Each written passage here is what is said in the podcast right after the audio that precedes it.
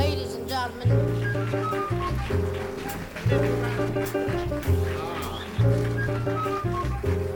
Lisa.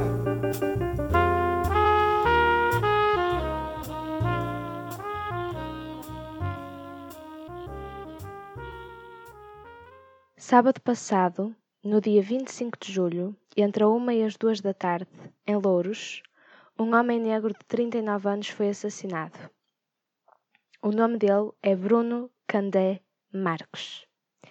Estava sentado num banco da principal avenida de Moscavide a ouvir rádio com a cadela Peppa. Um homem branco de 76 anos disparou quatro tiros à queima-roupa e Bruno Candé não resistiu aos ferimentos. A morte foi declarada no local. Já depois de alvejado, mas ainda consciente, consta que a preocupação de Bruno era com a cadela que se assustou e fugiu. Algumas pessoas correram a socorrê-lo e, uma vez inconsciente, tentaram reanimá-lo. O assassino foi imobilizado por transeuntes e a polícia foi chamada. Segundo a família da vítima, na quarta-feira anterior, dia 22 de julho, o assassino, cujo nome não sabemos, já teria ameaçado Bruno de morte por entre insultos e comentários racistas. O primeiro comunicado da polícia garante que não encontra no crime motivação racial. Fonte policial afirma que o crime ocorreu como vingança de uma agressão que o homem de 76 anos teria sofrido, um suposto empurrão por parte de Bruno, num conflito antigo relacionado com a cadela. No mesmo dia, seis testemunhas relatam ter ouvido, no confronto de quarta-feira, o assassino dirigir-se à vítima com expressões como preto de caralho, vai para a tua terra, volta para a senzala, vou violar a tua mãe, fui à tua mãe e àquelas pretas todas de merda. Quando Bruno Candé se defendeu dizendo você não fala mais assim da minha mãe, o assassino ameaçou-o com a seguinte frase: Tenho armas do ultramar em casa e vou-te matar. Três dias depois, matou mesmo, em plena luz do dia, à vista de quem por lá passasse, sem temor pelas consequências. A arma usada no crime não era afinal uma arma do ultramar, mas uma antiga arma policial desaparecida da PSP nos anos 90. Sabemos sobre Bruno Candé que era casado e pai de três filhos, dois rapazes de 5 e 6 anos e uma menina de 2. Sabemos que há dois anos, a voltar a casa de bicicleta, foi atropelado e abandonado no meio da estrada. O INEM foi alertado por uma chamada anónima. Bruno Candé ficou em coma, depois com sequelas em todo o lado esquerdo do corpo e dificuldades de mobilidade, motivo pelo qual lhe foi atribuído um atestado de incapacidade. Sabemos que era oriundo da Guiné-Bissau, que nasceu a 18 de setembro de 1980 em Lisboa. Sabemos que tinha o sonho de ser ator desde criança, que fez teatro na Casa Pia, que fez um curso no Chapitó e que trabalhava mais recentemente com o grupo de teatro Casa Conveniente. Sabemos que estava a escrever um livro. Sabemos o nome de Bruno Candé Marques. Sabemos o nome de Vânia Rodrigues, esposa do proprietário do café em que se encontrava Bruno na quarta-feira em que se deu o primeiro confronto, que testemunha ter visto o assassino entre quarta e sábado a passear pela zona com ar de quem estava à procura de confusão. Sabemos o nome de Júlio Matos, trabalhador da orivesaria ao lado do banco em que ocorreu o crime, que testemunha ter ouvido os insultos de quarta-feira e a ameaça de morte. Sabemos o nome de Maria Silva, funcionária da garrafeira em frente ao banco, que viu o assassino, que conhecia como cliente, com uma arma apontada na direção de Bruno, ouviu os talos, viu a cadela aos pulos e o assassino a ir à sua vida como se nada fosse. Sabemos até o nome da cadela. Sobre o assassino, sabemos que é um homem de 76 anos, reformado. O Diário de Notícias diz que trabalhou como auxiliar de limpezas de um hospital, o Expresso diz que foi enfermeiro. Terá sido presumivelmente combatente na Guerra do Ultramar. Aguarda julgamento em prisão preventiva. O primeiro comunicado da PSP dizia: Um homem morreu após ter sido baleado em várias partes do corpo por outro homem com cerca de 80 anos na Avenida de Moscavide. Adiantava ainda que o suspeito tinha sido detido e que a arma de fogo tinha sido apreendida. Isto não é um comunicado que fala sobre um homem que morreu e um homem que matou fala sobre um homem que morreu e um idoso que matou.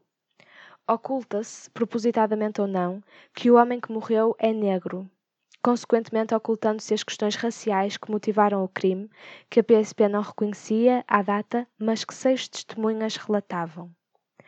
E é um comunicado que realça que o assassino é um idoso, dando-lhe até quatro anos a mais do que aqueles que ele tem, atribuindo-lhe uma certa fragilidade naquilo que parece ser uma tentativa de o desculpar ou de conquistar para ele uma certa simpatia. Tem-se ouvido falar muito de colorblind racism ou racismo daltónico, levado a cabo por aquelas pessoas que, julgando estar a defender a união da raça humana como a única raça que conhecem, afirmam não ver cor. É comum explicar que ignorar a cor da pele de uma pessoa, negra, neste caso, é apagar-lhe todo o seu passado, a sua cultura, as suas experiências, o que nos impede a nós de reconhecermos os preconceitos que todos temos e o nosso próprio privilégio, confortados com esta tal ideia de que somos todos iguais e sangramos todos da mesma forma. Neste caso, muito evidentemente, ocultar a cor da pele de Bruno Candé é evitar que se descubra que o crime teve efetivamente motivações racistas. Podemos reparar em como o assassino escolhe dizer, três dias antes do homicídio, que tem armas do ultramar. Ultramar, aquele outro nome que se dá à guerra colonial, em que as Forças Armadas Portuguesas lutaram contra os movimentos de libertação das antigas colónias, entre as quais Guiné-Bissau.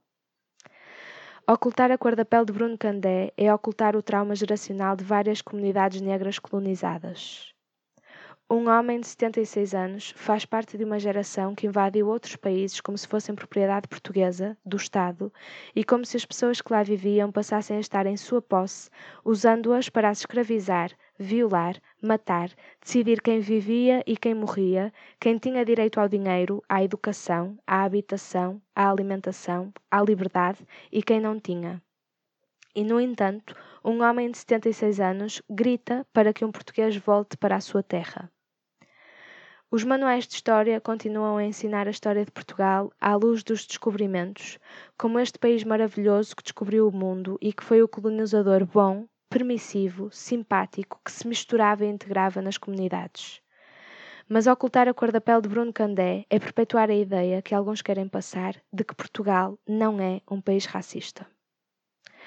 As pessoas que defendem que não podemos dizer que Portugal é racista porque estamos a generalizar, com a justificação de que talvez existam alguns racistas no país, mas que isso não pode fazer o retrato do país todo, são os mesmos que fazem e consomem as sátiras em que as pessoas negras falam todas da mesma maneira, com o mesmo sotaque, usam as mesmas roupas exóticas, comem todas moamba e trabalham todas nas obras se forem homens ou como donas de casa se forem mulheres porque umas generalizações são perigosas e outras são aceitáveis. As pessoas que acham que dizer que Portugal é racista é uma generalização perigosa são as mesmas que dizem All Lives Matter, que todas as vidas importam. São as mesmas que contam as piadas do preto, do cigano, do chinês, do brasileiro, do ucraniano, baseadas, obviamente, no estereótipo associado a estas etnias e nacionalidades, com a desculpa de que é só uma piada. Na manifestação do dia 6 de junho pela importância das vidas negras, ouvi um rapaz dizer a seguinte frase: Piadas viram frases, frases viram textos, textos viram partidos e partidos elegem babacas. Entretanto, há novas manifestações agendadas para o final desta semana, na sexta-feira em Lisboa e no sábado no Porto, a exigir que se faça justiça por Bruno Candé. Para domingo, foi convocada uma contramanifestação em Lisboa, organizada pelo Chega, que considerou, sem surpresa, que o caso trágico do ator assassinado nada tem a ver com racismo e cujo porta-voz, André Ventura, afirmou: Sempre que a esquerda sair à rua para dizer que Portugal é um país racista, nós sairemos à rua com o dobro da força para mostrar que Portugal não é racista.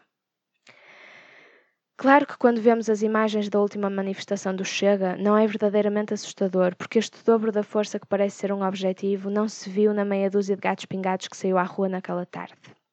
Mas meia dúzia de racistas ultrapassa em seis o número de racistas que eu queria ter visto sair à rua naquela tarde. E se as imagens daquela manifestação não nos assustaram, o dia a dia assusta-me. Quem abre o artigo do Diário de Notícias que noticia o homicídio de Bruno Candé e se debruça sobre a caixa de comentários, encontra outros tantos que se comportam como o assassino de Bruno. Em plena luz do dia, a céu aberto, sem temor pelas consequências, querendo propositadamente ser ouvidos, ser lidos, falar. Pouco importa se o discurso deles é um discurso de ódio, condenável e criminoso. Um deputado foi eleito para o Parlamento com o mesmo tipo de discurso, e eles sentem-se representados. Isso deu-lhes liberdade para se expressarem. Na internet, é certo, onde os discursos de ódio, os comentários negativos e os insultos sempre prosperaram, mas agora em maior número, com maior alcance, com mais à vontade. Homicídios como este estão neste momento a ser louvados na privacidade de algumas casas por pessoas que, tendo a oportunidade, farão o mesmo. A quando das manifestações do início do mês de junho, após o assassinato de George Floyd nos Estados Unidos, Rui Rio ousou dizer que Portugal ainda ia ficar racista com tantas manifestações antirracistas. Na quinta-feira, dia 30, hoje, o mesmo Rui Rio anunciou que o PSD pondera afiliar-se a um partido de extrema-direita se o mesmo evoluir para uma posição mais moderada. Isto não é um daqueles assuntos em que podemos dizer que não é nada connosco, que nada do que façamos vai causar mudança, porque não temos poder de decisão. Por muito ou pouco interesse que tenhamos em política, por muito ou pouco que concordemos com a forma como se faz política em Portugal, ou na Europa, ou no mundo, por muito ou pouco que consigamos identificar-nos com alguns dos representantes partidários que podemos eleger, é urgente votar. Passou-se quase uma semana desde o homicídio de Bruno Candé e os nossos representantes ainda não se pronunciaram. Não há sequer uma mensagem de condolências à família, nem por parte do Primeiro-Ministro, nem por parte do Presidente da República. A Guiné-Bissau enviou uma delegação a Portugal. A Casa Conveniente está a angariar fundos para garantir uma defesa justa do caso em tribunal, um funeral digno e a sobrevivência dos três filhos menores que Candé deixou. A ação cooperativista criou uma petição para exigir ao governo a atribuição de um subsídio vitalício à família da vítima. E os governantes de Portugal, não fizeram nada. Aquilo com que nos brindaram foi com uma declaração da Ministra da Cultura, Graça Fonseca, que lamentou o brutal homicídio do ator. Dois dias depois de se ter recusado a responder a uma questão sobre a União Audiovisual com a frase, já célebre, hoje só falo da coleção de arte contemporânea, agora vamos beber o drink de fim de tarde. Numa altura em que se fala tanto de representatividade e da importância de ver as minorias, como as comunidades negras ou queer, representadas e representadas de forma fiel em séries, em filmes, em livros, é preciso compreender que esta representatividade não importa só na ficção. Fascistas, racistas, misóginos, xenófobos, homofóbicos têm-se visto representados na nossa Assembleia, numa Assembleia cujos presentes ainda somos nós que elegemos. E enquanto isto, a comunidade negra tem-se visto representada no chão da via pública, na maioria das vezes sem vida. Crianças negras estão em casa a ver o telejornal para ficar a saber de casos como este que matou Bruno Candé. O que é que sentem as pessoas que com ele se identificam, que nele se veem a si próprias? Eu digo-vos, sentem que podem ser eles amanhã. Pode ser um deles o próximo. Pode ser um deles todos os dias. Porque para nós, e mais uma vez é importante lembrar que eu falo do meu lugar de privilégio e falo sem que nunca seja possível pôr-me inteiramente no lugar de um homem negro, ou de uma mulher negra, ou de uma criança negra. Falo do ponto de vista de alguém que pode estudar e informar-se sobre o racismo em vez de o experienciar na pele. Para mim e para pessoas como eu, os comentários que Bruno Candé ouviu na quarta-feira são inadmissíveis e se calhar já sinalizavam e deixavam prever aquilo que havia de suceder no sábado seguinte mas para a maioria da comunidade negra, comentários como aqueles são uma constante. Se toda a gente que os profere se revelasse um assassino, não sobrava nenhum negro para contar a história. Como é que se podia ter intervindo depois do racismo descarado de quarta-feira? O que é que se podia ter feito para evitar que de quarta a sábado a pessoa que procurava Bruno Candé para armar confusão fosse alguém que deu provas irrefutáveis de ser racista e não um idoso de 80 anos enfermeiro reformado? O que é que os transeuntes que imobilizaram o assassino e socorreram a vítima podiam ter feito uns minutos antes? E como é que nós, que não estamos em Moscavide, que não estamos em Lisboa, podemos fazer para que o mesmo não se repita da próxima vez? Para que não se repita nunca mais? Não podemos ficar cansados. Não podemos ser hipócritas e ser muito verbais, atentos e consternados quando há mortes, protestos e manifestações nos Estados Unidos e fechar os olhos, calar a boca e apagar as redes sociais quando é aqui ao lado, à frente das nossas casas, debaixo dos nossos narizes. Não podemos aceitar que se procure a culpa na vítima em vez de no culpado. Não podemos permitir que se saibam todos os pormenores da vida de Bruno Candé, que se procure nos seus 39 anos de vida alguma coisa que justifique a sua morte e que se fique em silêncio quanto ao nome do assassino. Não podemos não reparar nisto e não nos perguntarmos o que é que se está a tentar esconder quando se esconde um nome. Não podemos defender-nos da frase tu és racista ou Portugal é racista como se nos estivessem a insultar a índole moral e ética. Somos todos racistas de várias formas, mais ou menos inofensivas. E devíamos pensar nisso, refletir a partir daí e instigar mudança em vez de dizer que não vemos cor ou que sangramos todos da mesma maneira. Podemos sangrar todos um líquido vermelho espesso, mas o que a experiência nos prova é que a comunidade negra tem derramado esse sangue em muito maior quantidade.